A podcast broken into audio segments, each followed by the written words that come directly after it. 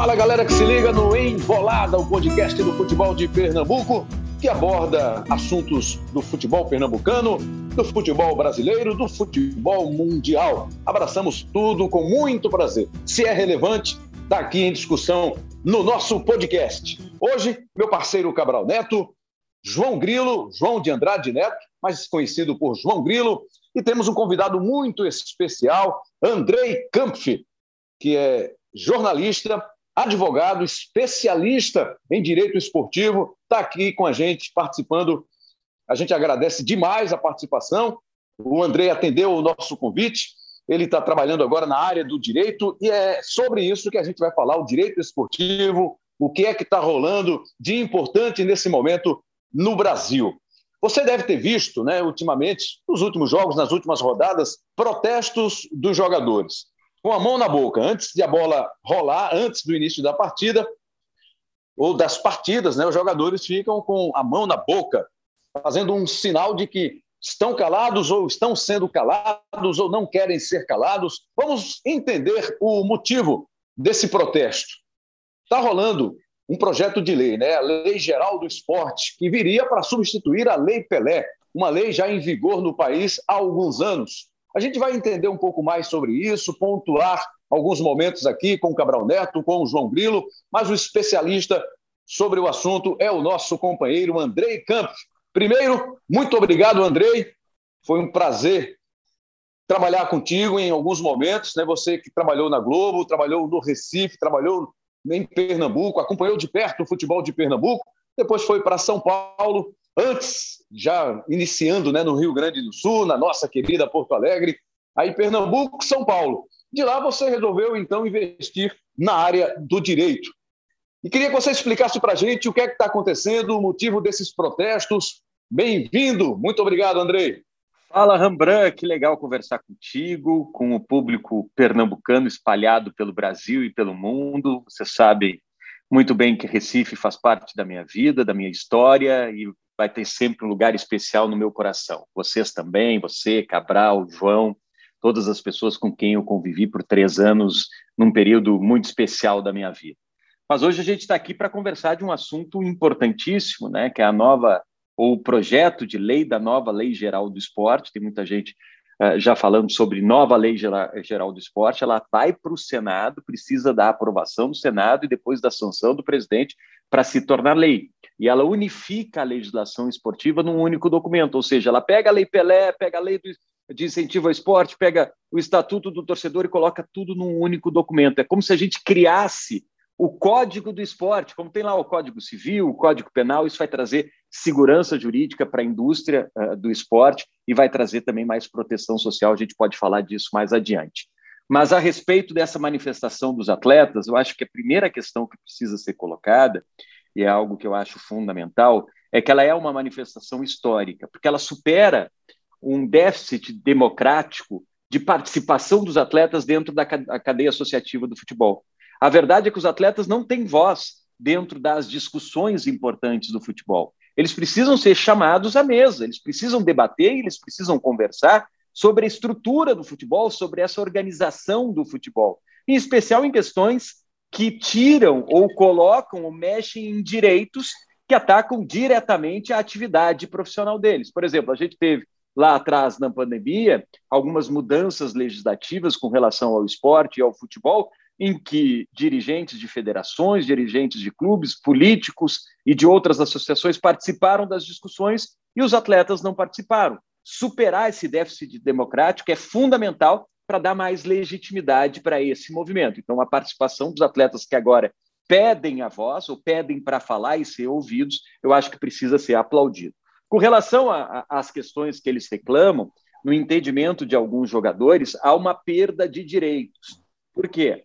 de maneira resumida. São três os pontos que mais incomodam os jogadores Rembrandt, Cabral, Joãozinho e todo mundo que está acompanhando o embolado. É, o adicional noturno, pela legislação que a gente tem, Constituição Federal, CLT, que é a legislação do trabalhador brasileiro, ela passa a valer a partir das 10 horas da noite. Quem trabalha depois das 10 tem um adicional de 20% na remuneração. Pelo projeto de lei, essa remuneração pro atleta, que é um trabalhador do futebol, passaria a valer só depois da meia-noite.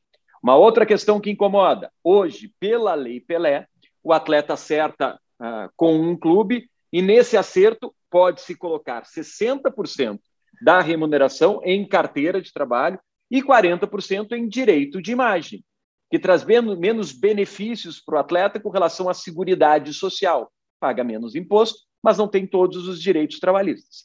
Dentro desse PL, dessa proposta de alteração na lei, seria 50% no direito de imagem e 50%, até 50% no direito de imagem e 50% na carteira de trabalho. São duas questões que incomodam muito os atletas e eles estão se posicionando com relação a isso. E, e a gente precisa ponderar e entender também, não é um discurso que, para mim, passa como natural, aquele que diz que os atletas estão reclamando e eles ganham muito. Primeiro, direito, Rembrandt, vale para mim, vale para você, vale para quem ganha mil vezes mais do que nós e vale para aquele que ganha menos do que nós. Direito ele precisa ser exercido, independentemente da capacidade econômica da pessoa. Se ela tem direito, obviamente que esse direito precisa ser respeitado. Mas mais do que isso, essa lei uh, envolve e, e vai fazer parte da vida de dos 100% dos atletas federados no Brasil quando 95% desses atletas ganham menos de 5 mil reais. Então a gente precisa acabar com esse sofisma que existe no, no Brasil de que o futebol é território de quem ganha bem. É um universo, um trampolim fácil para uma conquista social, para um trampolim social, quando não é verdade. O retrato do trabalhador brasileiro é o mesmo retrato do trabalhador da bola. 95% dos atletas uh, profissionais ganham menos de 5 mil reais, convivem com desemprego, convivem com dupla jornada de emprego e convivem com dificuldades econômicas. Então, essa lei e os atletas também querem proteger o direito desses 95%. A gente não pode falar só daquele futebol que a gente consome, que é a elite da elite, o futebol da Série A do Campeonato Brasileiro e o futebol da Série B do Campeonato Brasileiro. Mas essas são questões colocadas em pauta. E o fundamental nesse primeiro momento é dizer: sim, os atletas precisam ter voz, os atletas precisam ser ouvidos. Já percebemos que vamos ter um debate em altíssimo nível, muito esclarecedor para jogador de futebol, para torcedor, para quem se interessar pelo assunto. Cabral Neto, um abraço, amigo. Andrei Campos, à nossa disposição. Olha que luxo aí, Cabral. Que luxo, que luxo. Um abraço, Rembra. Um abraço, meu amigo João. Um grande abraço, afetuoso e saudoso também abraço meu amigo Andrei Campos, o Andrei que foi um dos primeiros bons amigos que eu, que eu criei na imprensa de Pernambuco, estava começando ainda em rádio, comecei tarde, na verdade, né? Comecei na mesma época, inclusive, que a, que a querida Marcela, hoje esposa do Andrei, que está brilhando tanto na, na ESPN, como já se imaginava que ela conseguiria fazer. E Andrei e João, né? Os dois que estão no programa aqui foram dos, dos primeiros amigos que eu, que eu fiz e afetuosos amigos que eu fiz na imprensa. Então, é um prazer receber o Andrei aqui. É, sobre a questão da, da lei, Rembrandt, a gente vai, vai falar sobre diversos tópicos dessa lei. Eu queria entrar muito nessa, nessa questão dos jogadores também, é, mas eu queria começar fazendo uma pergunta para o Andrei, que é algo que também me incomodou é, nessa questão. E eu quero voltar mais na frente para falar sobre a, essa questão dos atletas que eles estão é, protestando. Mas uma pergunta que eu acho que é, que é importante a gente frisar também, é, por diversos aspectos, mas também por uma preocupação pessoal, que é a questão que atinge os, os rádios brasileiros, né, as rádios brasileiras. Que nessa lei, a Abrace e a SERB, que são associações nacionais de cronistas esportivos, é, têm demonstrado preocupações em relação a isso, é, porque, entre outras coisas, delimita muito o espaço para os radialistas em jogos de futebol e também deixa uma brecha para que as rádios sejam obrigadas a comprar direitos de transmissão. E um dos pontos envolvidos nesse fato é de que é, esse ano está né, tá sendo comemorado 100 anos da primeira transmissão radiofônica de rádio é, com o futebol no Brasil e, infelizmente, o rádio brasileiro está levando essa pancada aí dessa lei que pode vir a ocasionar demissões, né, pessoas perdendo emprego, pode diminuir também a importância do rádio que é algo que deveria se lutar contra essa maré que, que a lei luta, né? que é algo que deveria ser feito para beneficiar de alguma forma o rádio é, e infelizmente essa lei vem é, prejudicar de alguma forma o funcionamento dos rádios brasileiros e algo, inclusive, que, que é um mercado que já vem sofrendo há algum tempo, né, um déficit financeiro grave, inclusive, muita gente já perdeu o emprego em rádio, é, infelizmente muitos dos repórteres, dos radialistas, ganham salários, infelizmente, baixos ou muito mais baixos do que mereciam receber, e ainda vem uma nova pancada por cima. Eu queria que o André falasse um pouco também sobre esse ponto específico da lei, André. Boa, Cabral que legal conversar contigo. Tu é um, um grande amigo, um parceiro de muito tempo e não é a distância que afasta o carinho que a gente tem um pelo outro. Uh, é uma questão importantíssima, porque quando a gente fala uh, de direito e atividade econômica, a gente precisa entender, né, por mais que o futebol seja um patrimônio cultural do brasileiro, as pessoas têm dificuldade de entender que tanto a CBF quanto a seleção brasileira são entidades privadas e que esses campeonatos são organizados a partir de associações privadas, e agora pode virar a partir de clubes empresa. Então, são atividades privadas em que o Estado regulamenta também.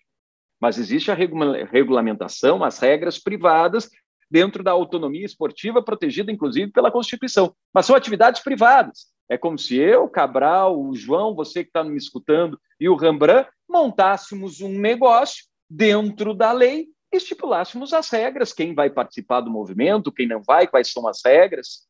Então a gente precisa entender e encontrar o equilíbrio entre uma atividade que é econômica, como é a atividade de futebol dentro dessa indústria que alimenta a vida de muita gente, é fundamental também entender o papel social que a atividade econômica tem, inclusive determinado pela nossa Constituição Federal. Muitas vezes a atividade econômica não protege a questão social da maneira que é estipulado pela, uh, pela Constituição. E essa questão do rádio talvez traga um exemplo com relação a isso. Né? Uh, hoje, nos principais eventos esportivos do planeta, a gente tem a necessidade de se comprar os direitos de se poder transmitir. Isso vale para a Copa, você sabe, vale para a Copa América, vale para o Mundial de Clubes. Uma rádio para transmitir também precisa comprar esses direitos. Mas será que precisaria no futebol brasileiro? Será que o prejuízo social não é maior do que o ganho econômico? Será que, além de ganhar com os direitos de transmissão, com streaming, com publicidade, com todo esse negócio das novas tecnologias e desse potencial virtual que o NFT traz, que toda essa revolução tecnológica traz, ainda é preciso ganhar dinheiro com o rádio, que é uma atividade econômica que faz parte da história do futebol? colocando na balança, não se perde mais socialmente do que se ganha economicamente? Essa é uma reflexão que a gente precisa ter. Porque o rádio não só alimenta a vida de muita gente que trabalha no rádio já com dificuldades de um mercado que cada vez tem mais ganhos econômicos, o mercado publicitário cada vez coloca menos dinheiro. Além disso, ele ainda é a fonte de informação para aqueles menos favorecidos dentro desse país tão desigual que é o Brasil. Então, entender essa dificuldade e a função social que o rádio tem para o brasileiro e para a indústria do esporte teria que ser objeto de reflexão dentro dessa lei. João Grilo, outro parceiro nosso aqui no Embolada, nesse papo com o Andrei Campos, nosso especialista aí no direito esportivo, tratando sobre essa lei geral do esporte, né, que está para ser aprovada no Congresso. João Grilo, bem-vindo de novo, amigo. Fala, Rembrandt, fala, Cabral. Pô, satisfação imensa estar falando aqui com, com o Andrei. Né? A gente, porra, é, há muito tempo, até, até fora do ar, lembrou, né? Dos lanches que a gente fazia cobrindo Santa Cruz né, naquela época. Já, já alguns bons anos para trás, acho que uma década atrás. Mas, pô, é, André é um cara que eu, que eu considero muito, acho que é um dos grandes nomes da nossa, da nossa imprensa e é um cara que mergulhou nessa dessa parte de direito esportivo, que é muito importante você ter essa, essa setorização também, né, para a pessoa ter um, um, cara como o André tão embasado, por isso que ele está participando desse programa. Então, satisfação falar com todos vocês. Né? E, e sobre essa, esse projeto de lei né, que, que vai para o Senado, lembrando que, que o relator do projeto é, é pernambucano, né, o Felipe Carreira, né, deputado pernambucano. É, o Felipe Carreiras, que é o relator do, dessa, dessa, desse projeto de lei aí, é, da, da, mudança né, na lei geral do esporte. É, e o que eu estou vendo inicialmente é, e o que está chamando a atenção, que fez a gente estar é, é tá gravando esse programa também foi o que você falou, lembrando no começo do, do, do programa, que é o protesto, né, dos jogadores, e, e, e é um protesto, como, e como o André bem falou, é, que é, é, uma lei que vai, é a lei geral do esporte, então ela, ela não se trata só de jogador de futebol, de Série A e B, trata, ela trata de todos os jogadores, tipo, jogador, essa lei vale para Gabigol e vale para o jogador do 7 de setembro, daqui de Pernambuco, por exemplo. Vale para atletas de outros esportes, né? não só futebol, de novo, é lei geral do esporte, não é lei geral do futebol. Então, ela, ela, ela engloba realidades muito distintas. Né? A gente sabe o futebol feminino tem um aporte muito menor do que o masculino, tem uma proteção muito menor que o masculino. Então, é, é uma lei que, que, que, mexe com todo mundo que lidar com que está lidando com, com o esporte. Cabra falou, por exemplo, também do pessoal de rádio. Né? E, e, o que tá, o que estou notando nesse início é esse embate entre atletas, que é o que está tá acontecendo, protestos é, na Série A, mas também na Série C. Assim, teve um jogo entre Altos e, e Brasil de Pelotas, times da Série C, que jogadores é, protestaram durante a partida, ficaram parados, né? E, e assim, são os atletas protestando de um lado e os clubes defendendo de outro. Então, é um embate muito claro entre dois interesses aí que estão se chocando, né? Os clubes todos são a favor dessa lei, pelo menos dos que eu vi, todos são a favor, a maioria são a favor, e os jogadores, a maioria, contra. E aí até gerou um, um, um, uma, um fato curioso, né, que o, Ceará, né, que é um dos dois clubes da série do Nordeste, do Nordeste na Série A, ele postou, né, é, nas redes sociais, um, fez um post é, elogiando a lei. Apoiando, né? Elogiando. Apoiando, falando entre aperfeiçoamento e modernização da, da legislação desportiva nacional. E aí os jogadores do próprio Ceará foram no post do clube e para protestar. É, e jogadores, os principais jogadores da equipe, né, Vina, Zé Roberto, o Richard, foram, é, não, é, usaram a hashtag não apoiamos. Então, assim, publicamente houve esse debate entre clube e jogadores, né? O interesse, o interesse dos clubes e o interesse dos atletas, né? Porque, como o também já falou, a questão das. O, o que atletas estão alegando de perda, também tem uma muito, muito emblemática, assim, que tá, tá, é uma das reclamações, é a questão da, da rescisão salarial, né? É, que hoje é, os jogadores, quando há uma a rescisão, eles, eles têm direito a receber o, o restante do contrato. E aí, com essa, com essa alteração da lei, caso haja uma rescisão contratual, é, os, a, o, essa parte pode ser negociada entre atletas e, caso, assim, não é obrigado a pagar por inteiro, é, há uma diminuição no valor dessa, dessa multa e caso o atleta seja contratado por um outro clube com um salário maior do que ele recebia, é, essa rescisão, ela, ela, o, o jogador não, não, passa a não ter mais direito do valor da rescisão contratual com o clube anterior. Então, é uma perda financeira para os atletas. E aí, bato de novo nisso, que eu acho que é uma coisa que tem, a gente tem que reforçar muito. Ah, mas isso aí não, não interessa. Como... Não, não interessa, o jogador ganha muito. Mas vale para o jogador de um time pequeno também. Sabe assim, é, é, é, um, e é um direito, assim, é, é uma retirada de direitos, nesse caso específico, é uma retirada de direito.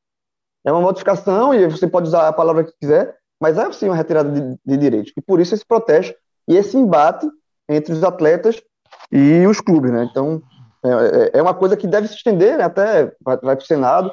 É um, é um debate que não se acaba, é, não se acaba aqui, nesse momento. Assim, é um debate que vai tende a ser, a ser estendido por algumas semanas. Aí. Deixa eu trazer aqui, para ilustrar nosso debate, nosso papo, uma, um trecho do Diego Ribas. Né? Ele postou no Instagram dele, na rede social, um depoimento falando sobre essa situação, o posicionamento dele, o que ele pretende fazer, qual é o objetivo. Vamos ouvir o Diego Ribas, jogador do Flamengo, jogador de alto nível, jogador que tem um padrão salarial que está entre a, entre a minoria, né? está ali na minoria daqueles que ganham muito com o futebol. Vamos ouvir aí, trazer essa ilustração para você, um depoimento feito pelo Diego Ribas nas redes sociais do atleta. Fala pessoal, vocês viram que eu fiz uma postagem no meu feed para falar da Lei Geral do Esporte, lei essa que vem para substituir a Lei Pelé.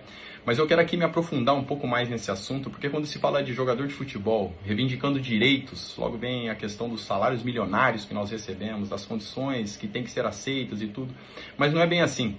Uma pesquisa realizada pela CBF apontou que 82% dos jogadores profissionais no Brasil recebem um salário de até mil reais. Eu sou um privilegiado, faço parte de 1%. Aos 37 anos estou com a minha vida muito bem resolvida, mas não estou aqui para falar sobre mim, e sim sobre a minha classe, sobre as condições, sobre o debate que deve existir para se encontrar um equilíbrio e que fique justo para os dois lados. Por exemplo, um jogador que recebe mil reais, se ele quiser sair do clube e para outro, ele tem que pagar 2 milhões de reais, certo? Para o clube dele. Nessa nova lei, o jogador, se ele é mandado embora, se empregou em outro clube, ele não tem direito a receber nada.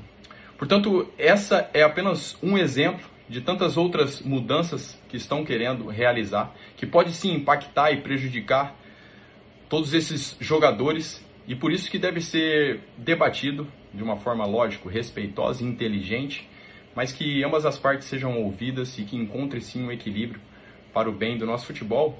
Afinal, nós jogadores somos partes importantíssimas nesse espetáculo e devem ser debatidos, devemos ser ouvidos para que um equilíbrio seja encontrado. Valeu? Um abraço. Tá aí então o capitão do Flamengo, né? Capitão quando ele está em campo. Se eu saber, é, Andrei, você atualmente mora em São Paulo, né? Sua base é São Paulo, base residencial. E a gente ouve poucos atletas se manifestarem.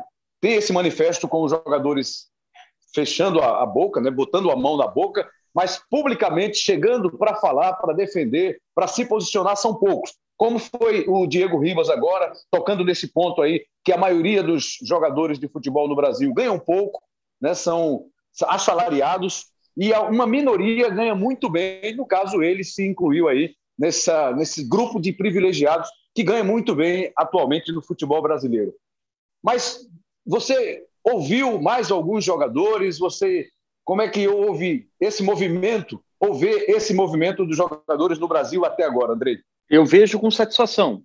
Né? Eu acho que eles estão superando esse histórico déficit democrático uh, de participação dentro das discussões importantes, inclusive naquilo que diz respeito a direitos que eles têm uh, dentro do futebol, dentro do esporte, participando, pedindo voz dentro de uma discussão onde eles são uh, participantes legítimos dentro desse debate. Né? E claro que trazer o atleta para o debate dá mais legitimidade a qualquer processo legislativo, quando a gente chama todo mundo para um grande diálogo e para um grande entendimento.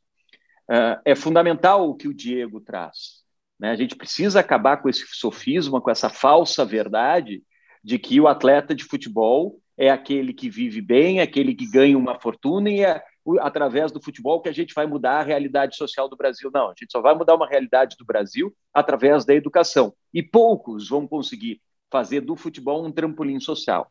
Só aquele que é a exceção da exceção. A imensa maioria vai viver com dificuldades, os números estão bem claros: 95% dos atletas brasileiros ganham menos de 5 mil reais, convivem com desemprego. Eu costumo dizer, sabe, uh, Rembrandt, Cabral e João e, e todo mundo que está embolada, que a carreira de jogador de futebol é a mais difícil do Brasil. Das pessoas, que absurdo. E eu vou dizer por que é a mais difícil.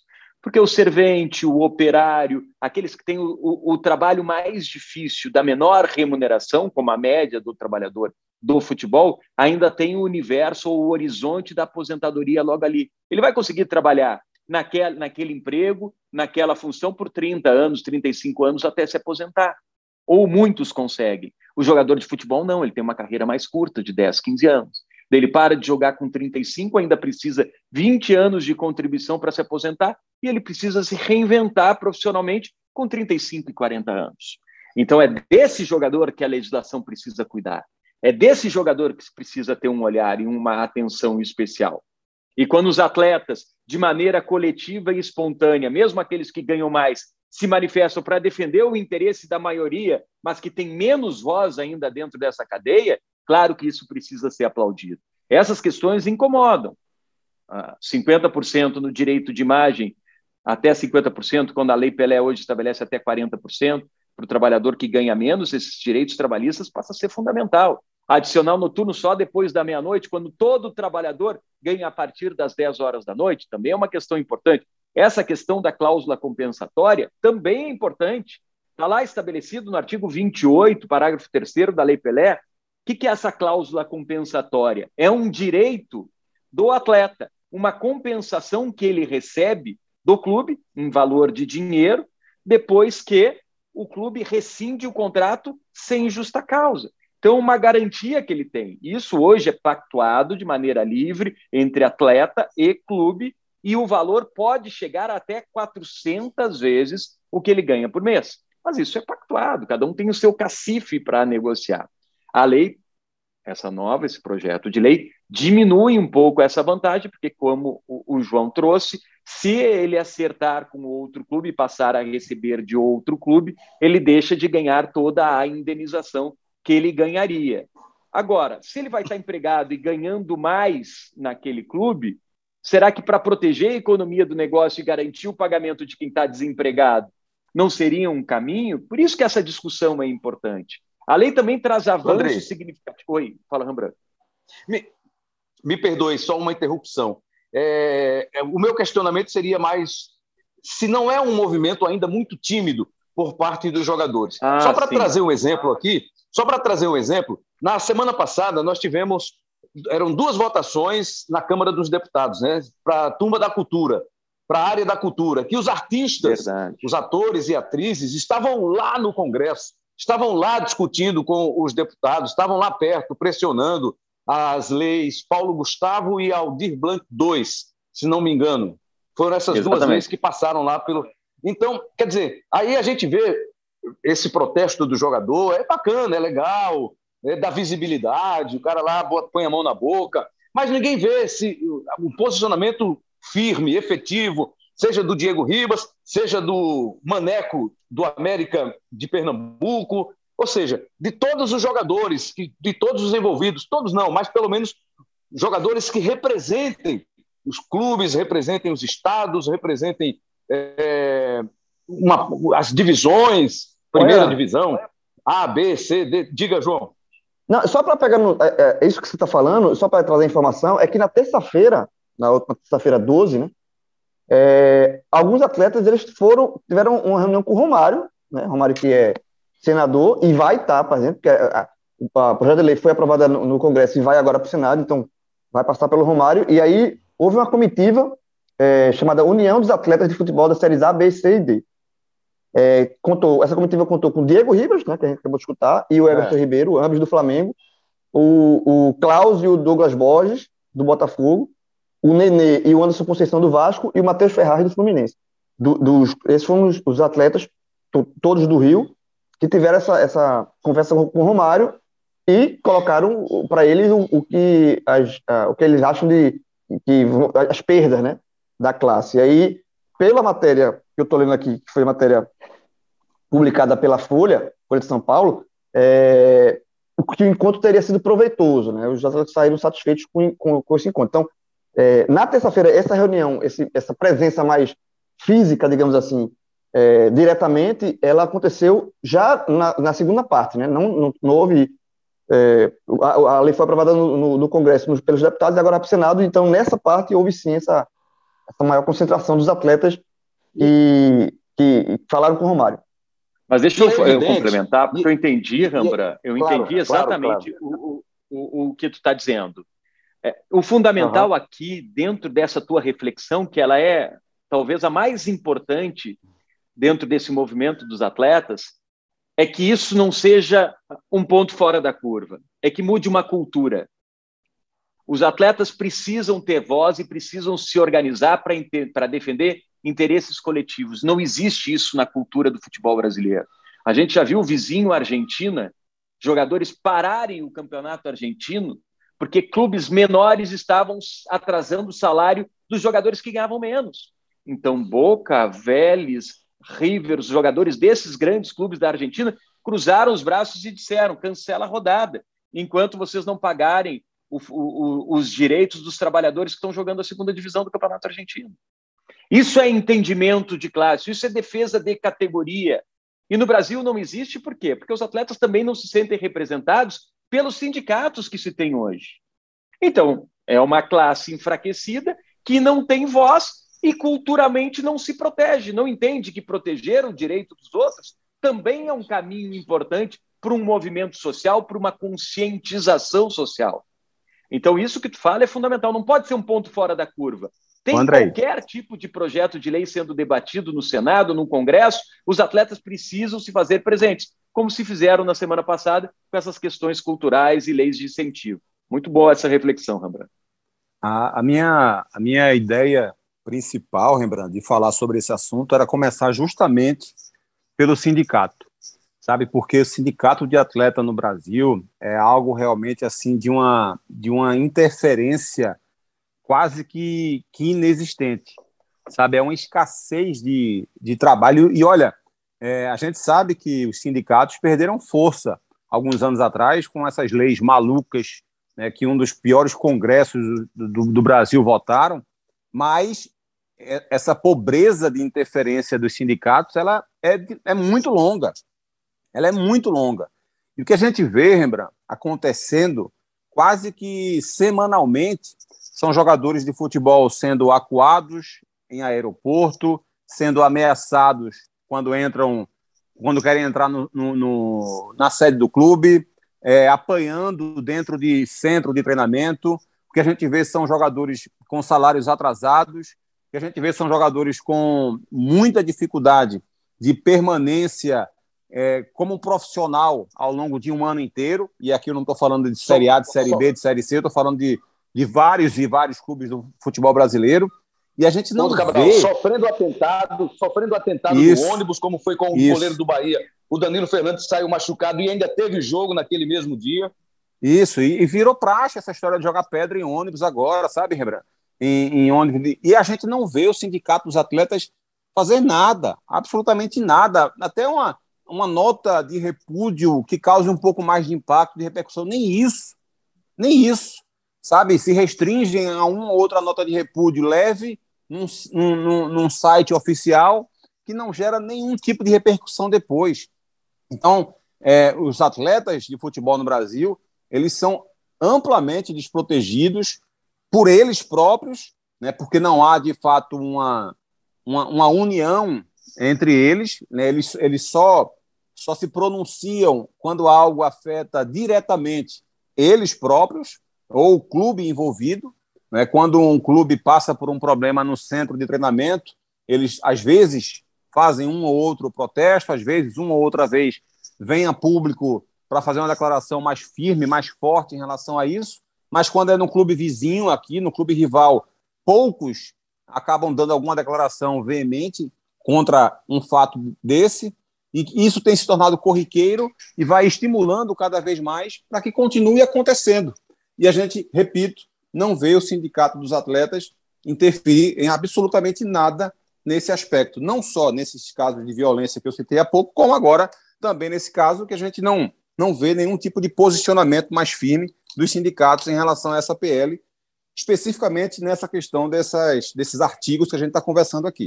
E olha aqui, Cabral, valeu. E olha que a gente está direcionando aqui a questão para jogador de futebol, mas é para todos os atletas, todos os esportistas, né? Porque, como já citou o Andrei, já destacou bem aqui o Andrei, é uma lei geral do esporte, envolve todas as modalidades.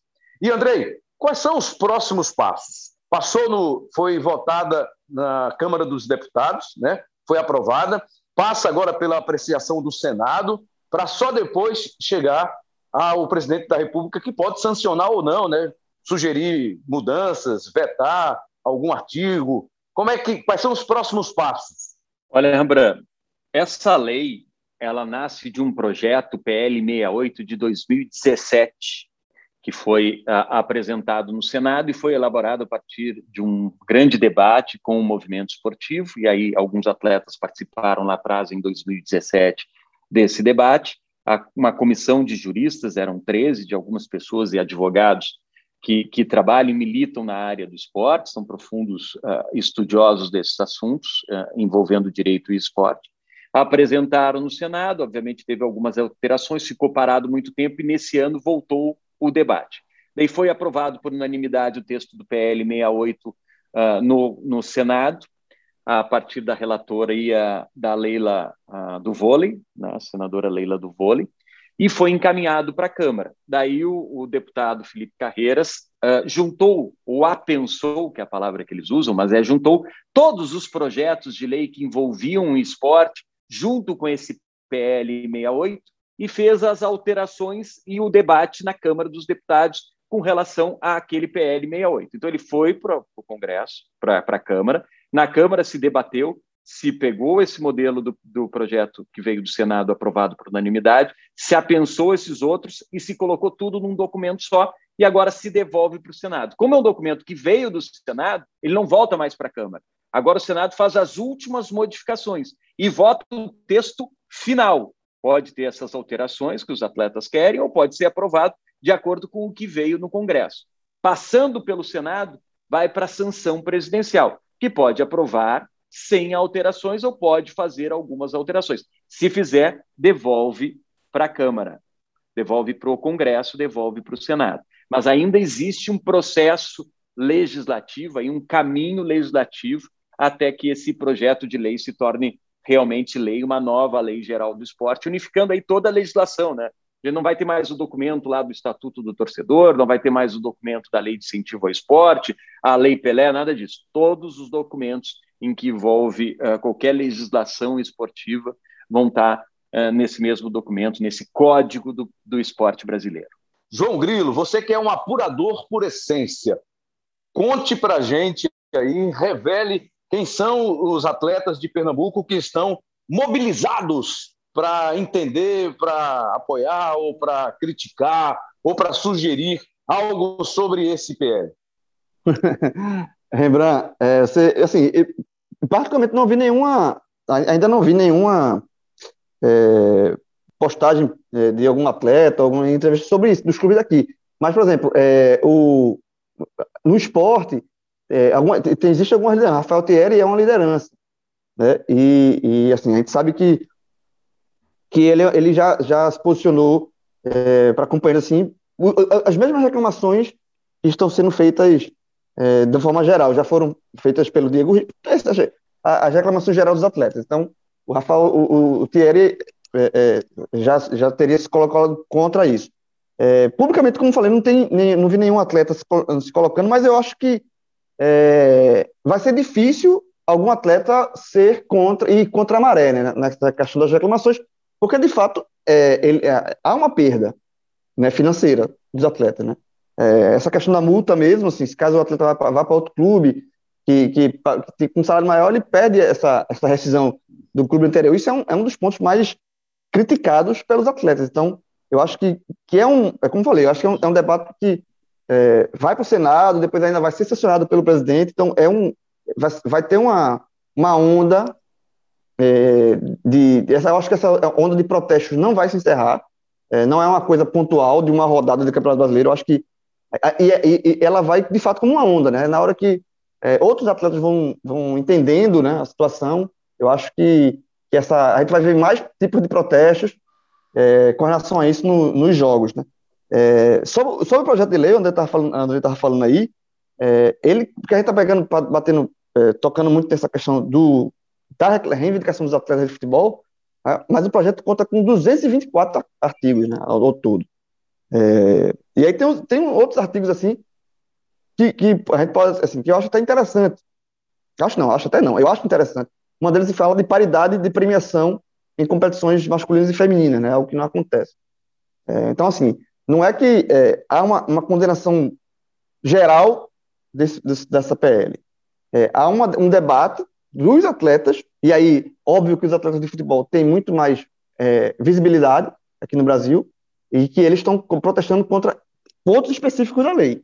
Né? Não, não, há um, não há um protesto com, a, a, com relação à lei em si, na lei geral, é em si, em pontos específicos que os atletas querem que seja, sejam vetados ou, ou, ou mudados nessa votação que vai para o Senado, e por isso houve essa, essa reunião com o Romário, e os atletas querem que o Romário, inclusive, seja o relator é, no, no, Senado, porque foi atleta, né? Enfim, o Romário tem todo, é, tem toda, precisa nem dizer é, a, a, a, obviedade assim, dos, de, dos atletas também que ele no Romário, porque o Romário foi jogador de futebol e talvez ali do Senado é o que mais entende o lado dos atletas.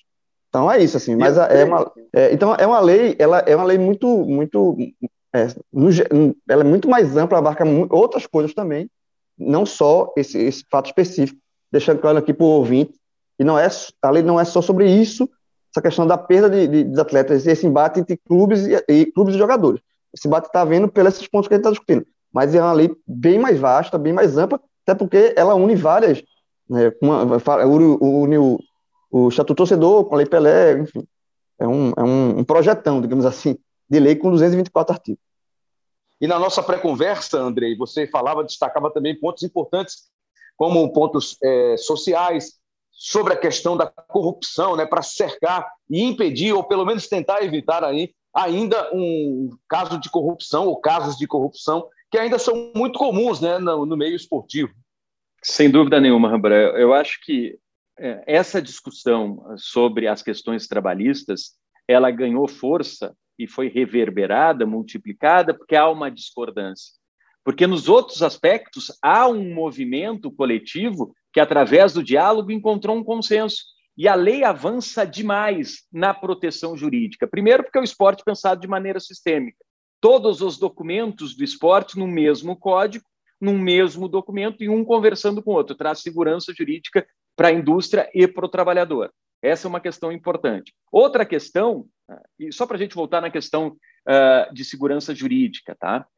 Por exemplo, essa lei com relação à questão trabalhista, ela tem dois avanços importantíssimos.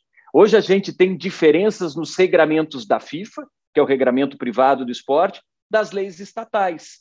Por exemplo, um atleta no Brasil, menor de idade, com 16 anos, pode fazer um contrato de até cinco anos com seu clube.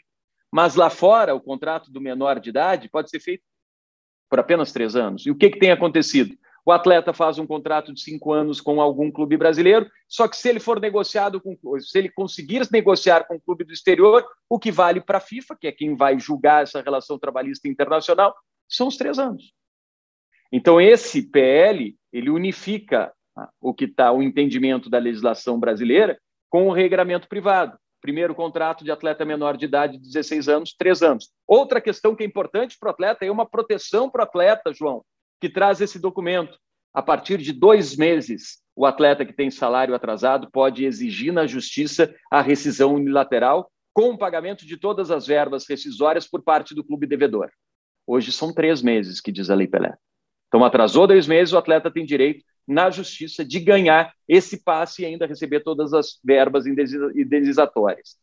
É, e é o mesmo que traz a legislação da FIFA, também dois meses de atraso. Então, são vantagens. Agora, com relação a outras vantagens importantes que eu acho que esse PL ele ataca e a gente precisa é, juntar energias para esse avanço no futebol brasileiro e no esporte brasileiro. Ele ataca de frente o preconceito com essa questão que o João trouxe, que o João lembrou, da igualdade de gênero nas premiações e estimulando a contratação e a participação de mulheres em quadros importantes do movimento esportivo.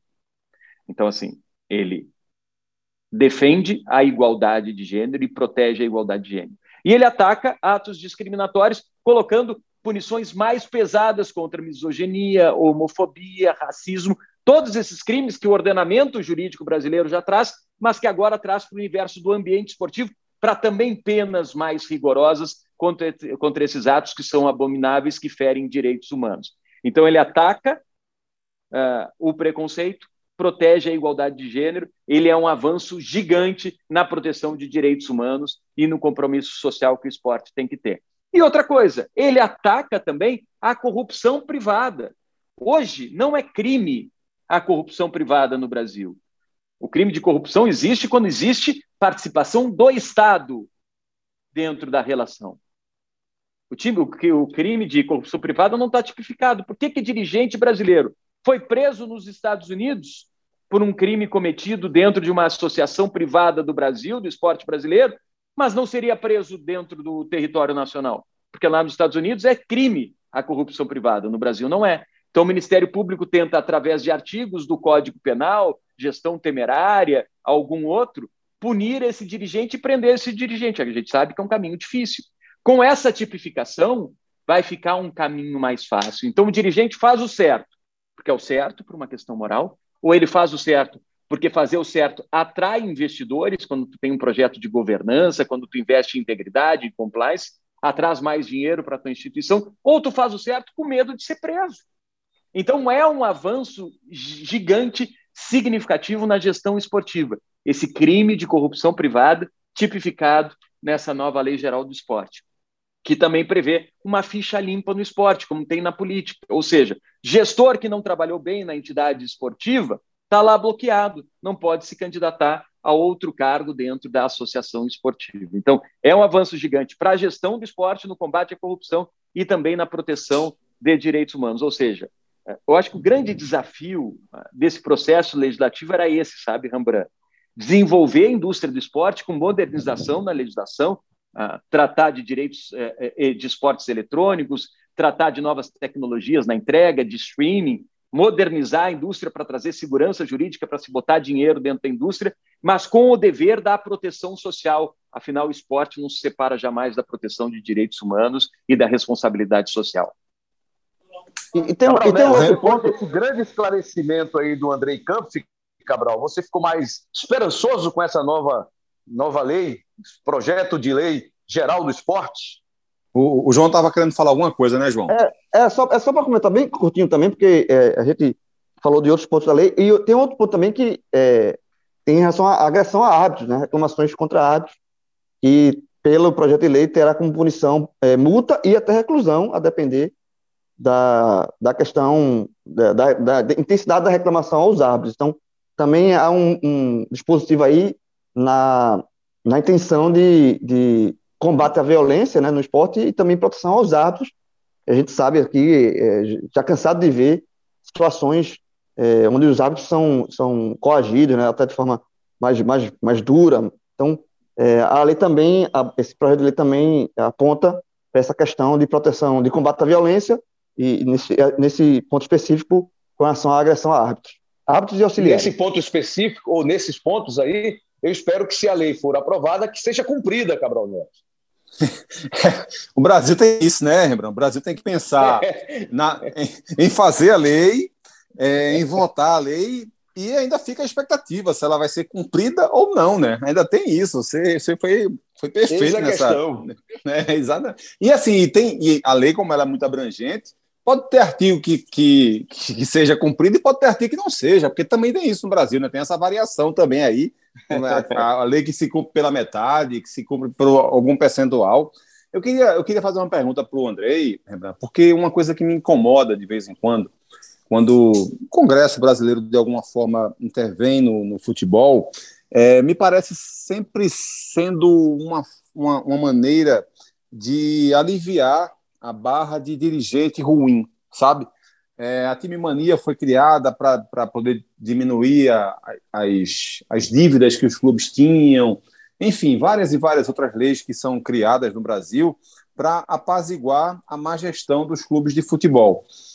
É, e por mais que, evidentemente, né, até pela minha posição pela minha profissão, não quero nunca que um clube feche as portas, por exemplo, a gente também não pode ficar passando a mão o tempo inteiro para dirigente ruim, é, que, que são irresponsáveis muitas vezes, e essas pessoas precisam ficar fora do futebol. Né? O futebol precisa, de fato, ser visto de uma outra forma, por uma outra ótica, de forma muito mais responsável e profissional. E muitas vezes eu, eu percebo isso, quando o Congresso tenta intervir em alguma lei relacionada ao futebol, é sempre para livrar essa barra dos clubes.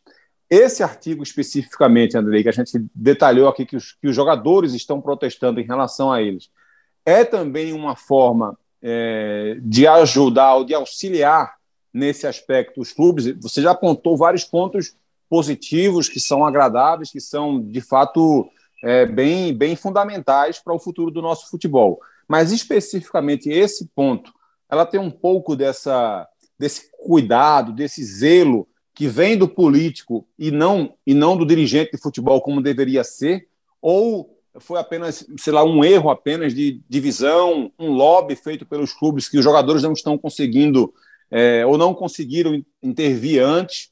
E um segundo ponto sobre é, esse, esse detalhe da lei, que, que tem sido muito importante nessas, nessas discussões, é você já falou que essa lei ainda vai ser né, colocada em votação no Senado, depois ainda vai para o presidente. Então, esses artigos ainda podem sofrer modificações, desde que haja, de fato, uma, uma, uma defesa bem feita, bem amparada em relação a esses pontos críticos e que haja também, claro, pressão dos atletas, como o Rembrandt já destacou, como você também já destacou. Então, esses dois pontos aí dessa pergunta, Andrei. Ótimo, Cabral. Uh, sim, os artigos ainda podem ser modificados, assim como o PL 68 que desceu do Senado para a Câmara sofreu modificações, voltou inclusive com novo nome, porque foram pensados outros projetos de lei do esporte para o uh, Senado. Agora, os senadores vão provocar um grande debate e vão formular um texto final, que vai ser aprovado pelo Senado, não precisa voltar para a Câmara e vai para a sanção presidencial e pode ter mudanças com o presidente, com a caneta do presidente, e aí volta para o Congresso. Essa é a primeira questão. A segunda, todo o processo legislativo, a gente sabe, ninguém é ingênuo, ele passa por uma pressão natural daqueles que fazem parte da alteração legislativa que vai surgir. Obviamente que os clubes manifestaram através de lobby dentro do Congresso a sua pressão e os seus interesses, da mesma forma que agora os atletas estão se unindo para defender os seus interesses, fazendo um lobby junto ao senador Romário. É, é, o João colocou há pouco uma frase aqui que eu lembrei muito de Marx, né? A gente começa a ver a luta de classes aí, né? Os operários da bola e vamos esquecer os 5%, vamos falar dos 100% e da média do trabalhador da bola. Vamos esquecer. Tá? É um trabalhador em dificuldade. E os clubes, mas a gente também precisa lembrar, Cabral, que desses clubes brasileiros a gente não trabalha só com os clubes da Série A e da Série B. E vocês que correm o interior pernambucano, como eu corri o interior pernambucano, correm o Brasil, a gente sabe a dificuldade que é manter um clube de futebol no cenário de crise econômica que a gente vive. E num país pobre como é o Brasil. Então, a lei também vai valer para um Flamengo, para um esporte, para um Internacional, para um Palmeiras, para um Corinthians, mas vai valer lá para o Juazeiro, vai valer lá para o Guarani de Venâncio, pro, sabe? Vai valer para todos os clubes brasileiros. Se não me engano, o último levantamento apontou quase 800 clubes profissionais no, no Brasil. Então, a gente também, os jogadores também precisam ter esse entendimento. Então, por isso que o diálogo é importante, para se colocar todas essas questões, se apresentar números. Olha quanto movimenta a indústria do esporte. Esse percentual, 95% da receita, fica com os clubes da Série A. 92% das receitas fica com os clubes da Série A e da Série B. E 8% é dividido com 700 clubes brasileiros, 800 clubes brasileiros. Então, essa reflexão também é importante. Então, esse, essa construção legal precisa ter para trazer legitimidade a voz de todo mundo, a voz dos clubes e a voz dos atletas nessas questões, mas a voz das federações, a voz das confederações, a voz de todos os movimentos dos árbitros, essa questão dos árbitros é importante, eles têm que participar da discussão. E sobre o que o Rembrandt trouxe há pouco, o direito ele se diferencia das outras ciências porque ele tem algo que a matemática não tem, que o jornalismo não tem, que a medicina não tem, que é a força coercitiva. Então, se cria leis para estimular atos desejados e para combater e se punir atos indesejados. Então, essa força coercitiva que vai fazer com que o quê? Eu não atravesse a rua ou ultrapasse o sinal vermelho, porque tem o risco de atropelar alguém, é errado, moralmente errado, mas porque também tem a chance de eu tomar uma pena gravíssima, perder pontos na minha carteira e tomar uma punição pecuniária gigante. Então, essa é a força do direito. Isso funciona, né? Quantas multas a gente já recebeu por, uh, sei lá por quê, por estar tá andando no rodízio aqui em São Paulo, ou por estar tá com a 50 por hora quando a velocidade é 40? Funciona. Então, a gente respeita essa legislação, porque é o certo, por uma questão moral, mas também pela força coercitiva do direito. Se o direito não traz as punições estabelecidas pela lei, como trouxe o Rembrandt, ele perde o quê? Efetividade. E ele perde a sua força, a sua razão de ser. Então, mais importante do que colocar na legislação é cumprir o que está na legislação.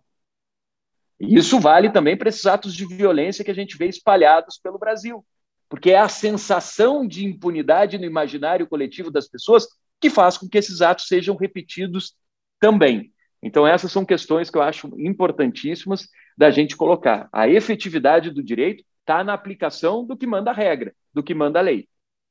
Andrei, nós estamos finalizando esse episódio, já antecipadamente te agradecendo demais por você dividir esse seu conhecimento sobre leis, especialmente leis esportivas aqui com a gente, com o nosso público do Embolada, desejando para você aí uma sequência de trabalho muito boa e que a gente possa contar contigo em outra oportunidade, até até com assuntos até mais a menos, falando de futebol, falando das suas paixões, dos seus hobbies, lembrando um pouco também da sua carreira, da sua passagem pelo jornalismo. Jornalista sempre jornalista, né? apesar de estar agora num outro caminho, o caminho do direito, do direito esportivo especialmente. Mas só te agradecer muito por compartilhar com a gente aí o teu entendimento sobre essa lei que está tá trazendo uma reflexão, ou pelo menos sinalizando, apontando um caminho de reflexão para todos todos nós que estamos, de alguma forma, é, envolvidos né, com, com o esporte no Brasil. Valeu, viu, Andrei? Que isso, Rambran. Pô, como foi legal, passou rápido demais. Parecia que a gente estava sentado aí num, num, cantinho, ainda na Globo, lá em Olinda, olhando aquele pôr do sol maravilhoso, tomando um, um, cafezinho por ali, comendo um bolo de, de tapioca e fazendo a nossa resenha, né? Eu, tu, Cabral, João e todo mundo que está nos é. escutando. É. Foi legal demais. Esse projeto de lei é, é, um avanço, precisa dessa discussão, levantar essas bandeiras, a participação dos atletas para trazer mais legitimidade. Mas tem muitas questões, como o João trouxe, são 224 artigos. Ele traz uma mudança que é importantíssima, ser bem rápido, mas, por exemplo, ele equipara a lei de incentivo ao esporte à lei de incentivo à cultura, dando mais isenção fiscal àqueles que investirem dinheiro no esporte, na formação, na base. É a função social do esporte. Olha só que bacana, que importante também é isso. Então, eu quero agradecer vocês demais por vocês colocarem na pauta de discussão, na pauta de reflexão de todas as pessoas que acompanham o GE esse assunto que é tão importante, né? Porque cada vez mais as pessoas estão se conscientizando. Que bom que o futebol começa muito antes da bola rolar e termina muito, muito depois do apito final do árbitro. E essas questões são fundamentais para a gente ter um futebol mais bem jogado, um futebol mais bem trabalhado, que alimente ainda mais a boca e a família de milhões de brasileiros e que as pessoas em casa possam ter um entretenimento da melhor maneira possível. Parabéns pelo debate, pela proposição do assunto. Rambran, saudade de ti, saudade do Cabral, do João, saudade da minha Recife, de todos vocês. Um abração, muito obrigado mesmo pelo convite. Valeu, André. E quando aparecer no Recife, né? Avise os amigos. Um abraço forte. Valeu, João Grilo. Valeu, Rembrandt. Valeu, Cabral. Andrei, quando você vier para cá, eu vou lhe trazer, vou levar para você um pão doce. Opa, tá? coisa é, boa. E, chama piada o Álvaro inter... Claudino junto. É, total, total. Para ele, ele, ele, comprar o pão, né? Ele, o Álvaro é que vai comprar é, o pão. Ele vai comprar o pão para gente, claro. É, total. Isso aqui é, é uma piada, valeu, João. Piada, piada interna. Valeu, um abraço. Cabral Neto, o é sempre esse cara muito especial, né? E agora nos ajudando também a, a esclarecer um pouquinho mais sobre essas questões que são hoje questões muito importantes para o esporte brasileiro. Não tenha, dúvida, Rembrandt, tenha dúvida, o programa foi excelente, como, como dava para imaginar que seria mesmo, né? O Andrei sempre é, muito muito inteligente, conhece muito a, a, as duas áreas, né, o jornalismo e o direito, está sempre antenado e é sempre um prazer ouvir o Andrei, conversar com o Andrei, cara super inteligente e um dos bons amigos que a gente tem na imprensa. O programa foi, foi bem legal e acho que a gente conseguiu tirar muitas dúvidas aí é, de muita gente e acho que é, é, essa é sempre a intenção de um programa, né? Tirar dúvidas e ajudar também para que as pessoas possam criar seus conceitos, suas ideias e suas interpretações sobre os fatos. Então, um abraço para você, um abraço para o João, um abraço para o nosso querido André e um abraço para todo mundo que esteve com a gente aqui no Tamo Junto e Embolado, lembra? Juntos e embolados. Se você, se você ouviu até aqui, né, até essa reta final, pode sugerir aí para o seu amigo, para sua amiga, para quem gosta de esportes, para quem acompanha, para quem está querendo entender um pouquinho mais sobre essa discussão. Agradecendo aqui ao apoio tecnológico da nossa Vitória Azevedo, ao Lucas Loss, CEO Lucas Loss, que aí tocou a bola, distribuiu o passe para a gente fazer mais uma vez esse papo aqui especial no episódio do Bem Bolada. Coordenação de podcasts do GE, do Rafael Barros, gerência de conteúdo é do André Amaral. Valeu, galera. Um grande abraço para todo mundo. Todos os episódios do Embolada estão à sua disposição no ge.globo/embolada ou no seu tocador de podcast preferido. Vai lá e confere. Um grande abraço, até a próxima!